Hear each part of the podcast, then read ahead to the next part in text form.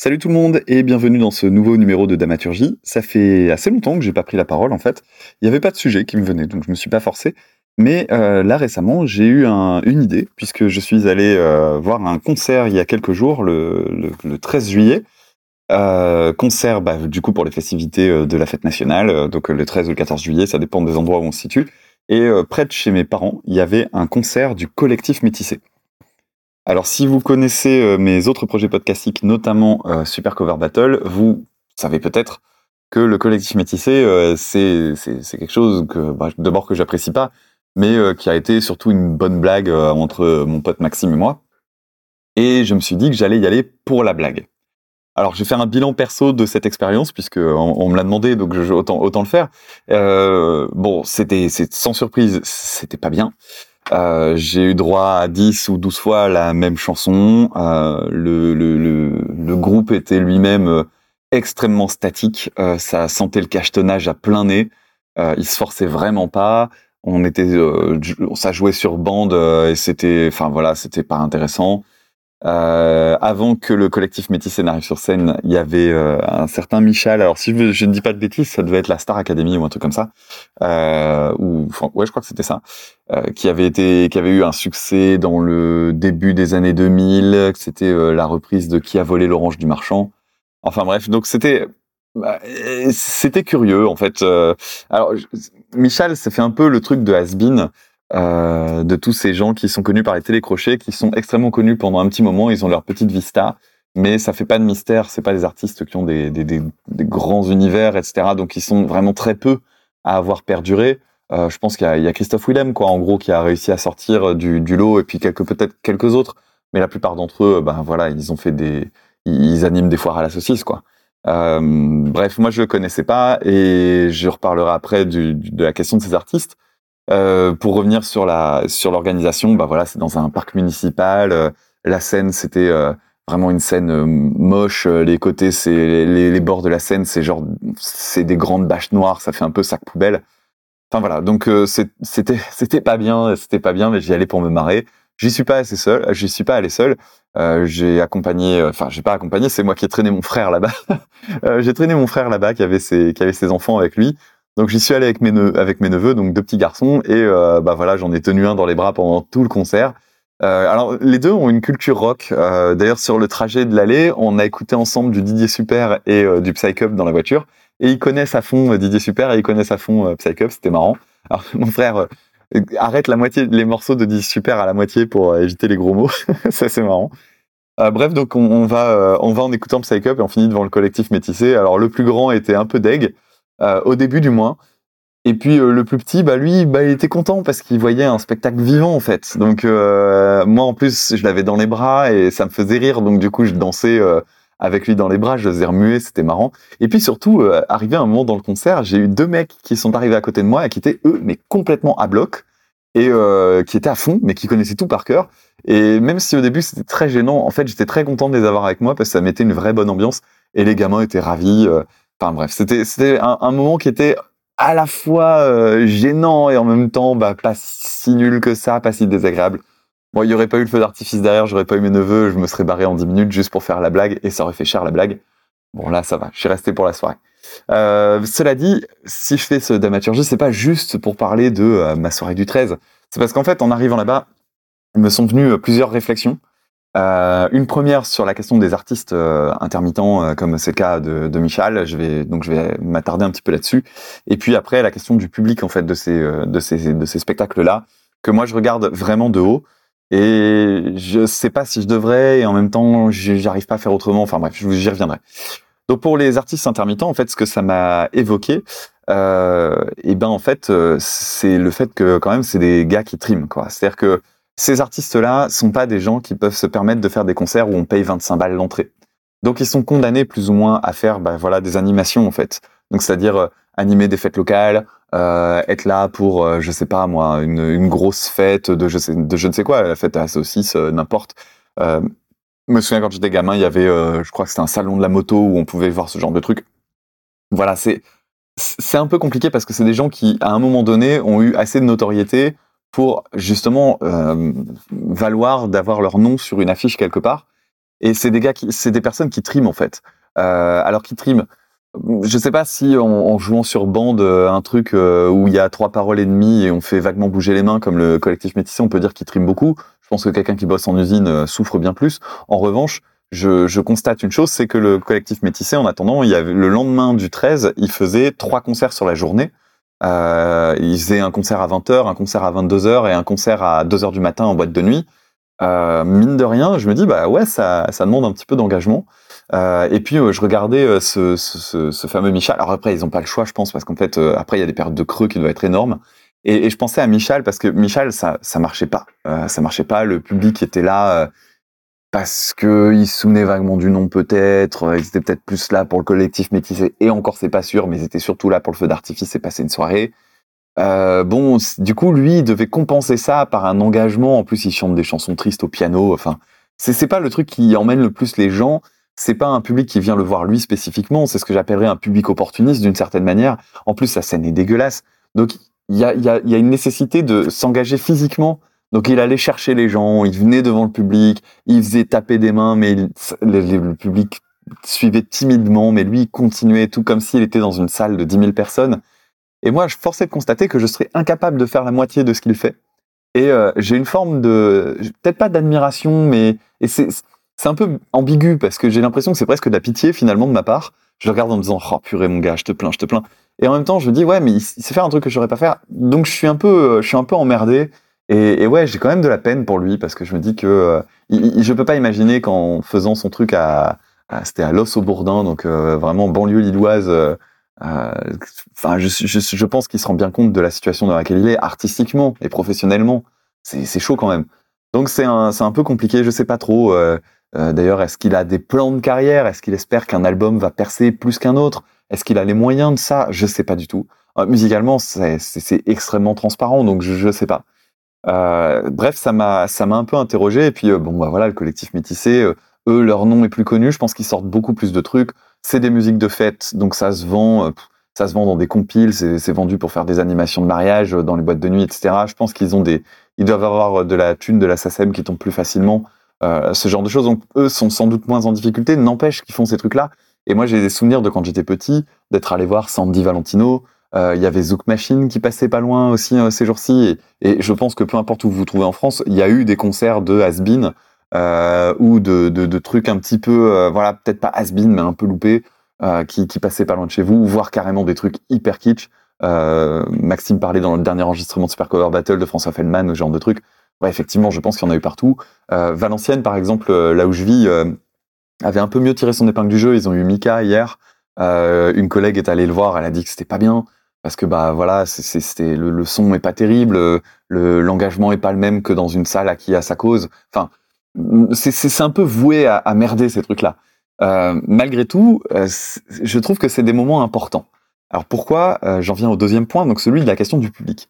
Alors d'abord, c'est pas un public qui, qui, est habitué au concert, j'ai l'impression. Quand je suis arrivé dans le dans, dans, dans, dans le jardin public où, où ça se trouvait, euh, je, je, me sentais vraiment très seul. Sociologiquement, ça, ça faisait pas un pli. Euh, J'étais peut-être le seul à aller voir des concerts régulièrement. Euh, bon, voilà, c'est il y, a des trucs, il y a des y a des, des conjonctions en fait qui, qui, qui amènent à ça. Le concert est gratuit, donc ça c'est le gros avantage de ces trucs-là. Euh, et je pense sincèrement que c'est pas dans ce qu'on appelle l'habitus. Euh, Bourdieu appelait ça l'habitus. En gros, les, on va dire, on va résumer de façon grossière. J'en avais déjà parlé, mais les habitudes de classe, c'est-à-dire en gros, bah, les habitudes qu'on a selon le milieu sociologique dans lequel on évolue, les concert à 30 balles dans une ville, euh, c'est extrêmement exceptionnel dans la vie de pas mal de monde.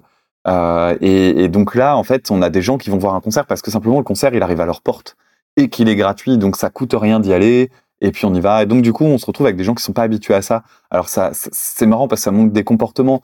Euh, les gens s'agglutinent pas. Il y a des gros espaces entre les gens, mais en même temps, ils apprécient pas non plus qu'on passe devant eux.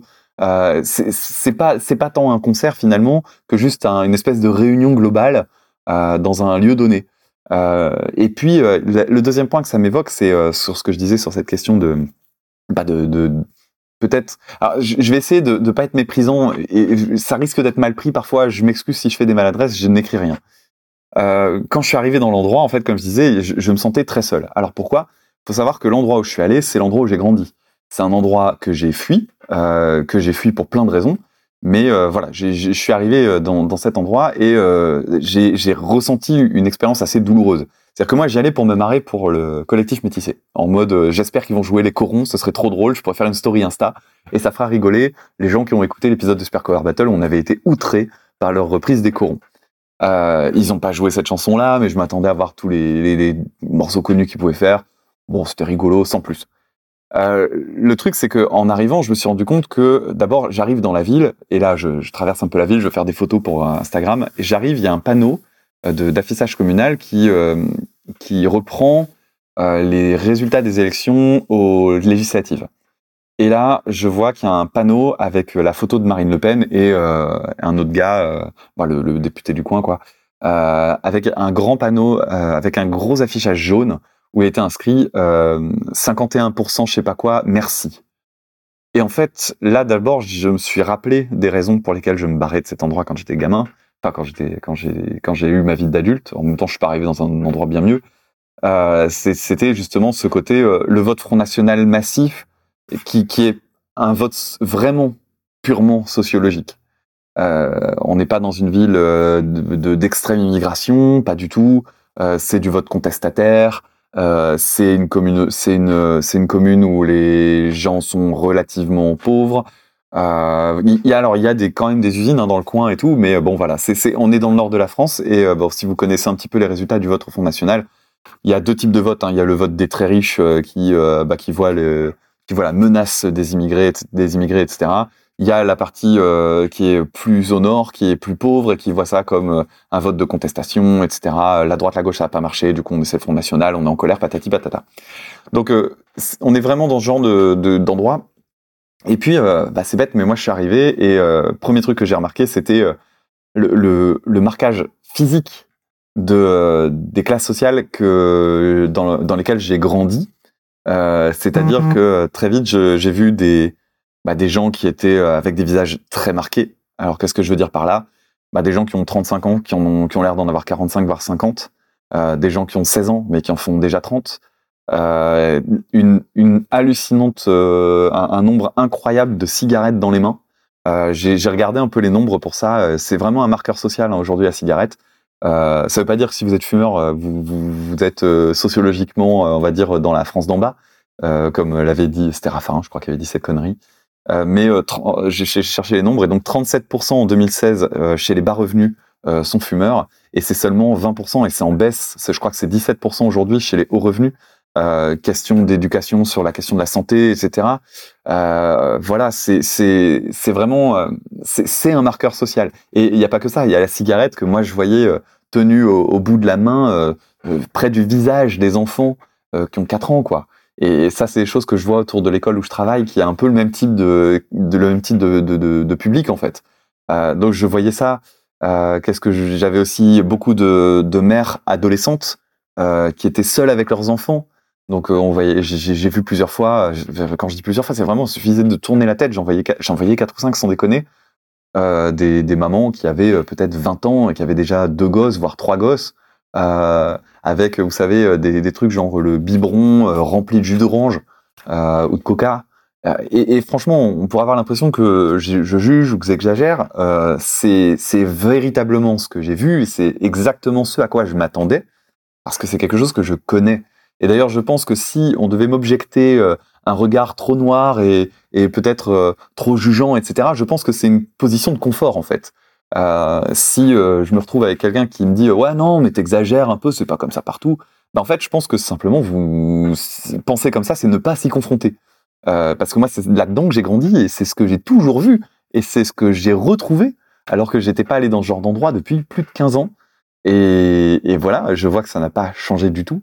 Euh, donc je parlais des mamans, il y avait aussi, euh, bah, c'est bête, il y, avait aussi euh, ben, une obésité assez euh, assez massive en fait, euh, des codes virils.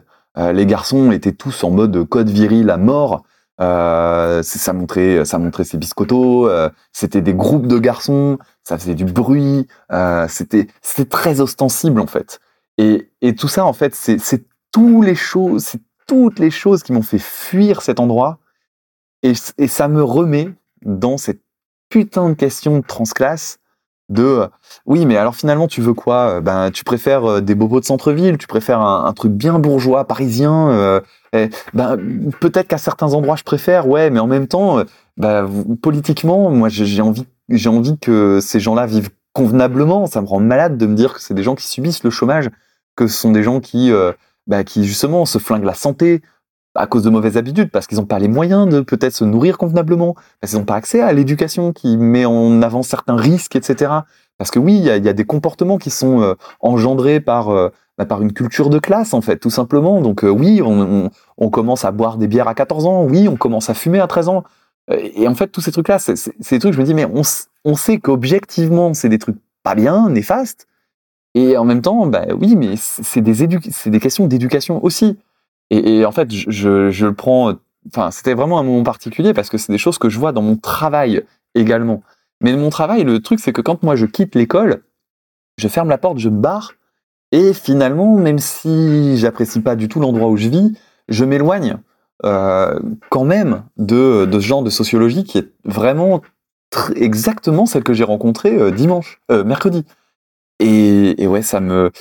En fait, je, suis tiraillé par une espèce de, de mélange de peine, euh, de pitié, aussi de haine, je dois le reconnaître, parce que si j'ai fui, c'est parce que je détestais euh, des, des, personnes qui étaient dans cette sociologie-là, qui m'ont fait du tort, qui m'ont fait du mal. Et, et, et donc, ça c'est vraiment, j'ai un tiraillement entre ça et en même temps une espèce d'envie de justice de volonté de mieux, qu'on les laisse pas dans la merde, et, toutes les politiques actuelles où on sent bien que les, les, les, classes euh, les classes les plus défavorisées, en fait, on, veut les couler, euh, clairement, on veut les couler ou les rendre dépendantes ou leur faire comprendre que c'est euh, c'est des emmerdeurs, etc. Et, en fait, politiquement, j'ai l'impression qu'il faut absolument aider ces gens-là à, vivre mieux. Et purée, je suis dans un, ça m'a, en fait, je, je, pensais me marrer et tout ça, et je me suis juste retrouvé dans un dans une expérience de retour en arrière euh, et de, de réflexion hyper intense. Alors, sur le moment, oui et non, parce que j'étais trop occupé avec mes neveux et à faire marrer mon frère en lui disant des conneries. Mais, euh, mais en même temps, j'avais, mes yeux fonctionnaient, et ça, stockait toutes ces informations dans un coin de mon cerveau. Et après, je me suis tiraillé la gueule avec toutes ces questions et toutes ces réflexions et tout. Enfin bref, euh, si vous suivez mes, les dramaturgies, vous savez que c'est des questions qui me parlent mais voilà, c'est et, je suis revenu là-dedans et je sais pas quoi en faire. Donc comme je fais ma thérapie à cœur ouvert comme ça, bah, j'ai pas de conclusion.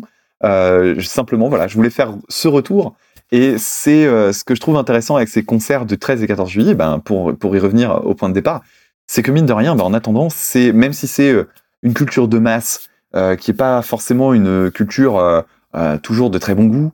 après on me dira ah oui le bon goût patati patata, mais bon Bref, on, résume. Euh, on pourrait avoir, on pourrait espérer mieux, mais bon, disons que c'est déjà du spectacle vivant mis à disposition, c'est déjà pas si mal. Euh, je, par ailleurs, je suis pas certain que ce soit en faisant venir euh, un orchestre de, de l'ONL, c'est-à-dire l'orchestre de Lille, pour venir jouer de la musique baroque, machin. je pense que c'est pas du tout non plus bon, le bon délire. Donc, il y a un équilibre à trouver, je pense. Mais, mais ouais, voilà, ça, ah, je suis, euh, je suis perplexe, je suis perdu. Et, voilà. Bref, je, je, vous laisse avec tout ça. J'espère que ça vous fera cogiter un petit peu comme euh, bah, tous les dramaturgies où j'ai eu des retours. Euh, c'est toujours chouette. Eh ben, écoutez, pour échanger avec moi sur ce sujet, si vous avez envie de faire part de vos réflexions, soit parce que vous partagez ce que j'ai dit, soit parce que vous trouvez que j'étais trop dur, au contraire trop doux, si vous avez des, des, des réflexions quelconques parce que ça participe de votre métier, peut-être que vous êtes aussi dans l'organisation de ce genre de trucs, bah écoutez, n'hésitez pas à le faire. Euh, je vous invite à le faire. Il y a donc le lien dans la description de l'épisode vers le Discord euh, qui permet d'échanger. Il y a un salon exprès d'amaturgie euh, sur le Discord d'écoute ça. Et, et, voilà, on peut on peut échanger, on peut discuter. J'espère que j'espère que ça mènera à des discussions intéressantes.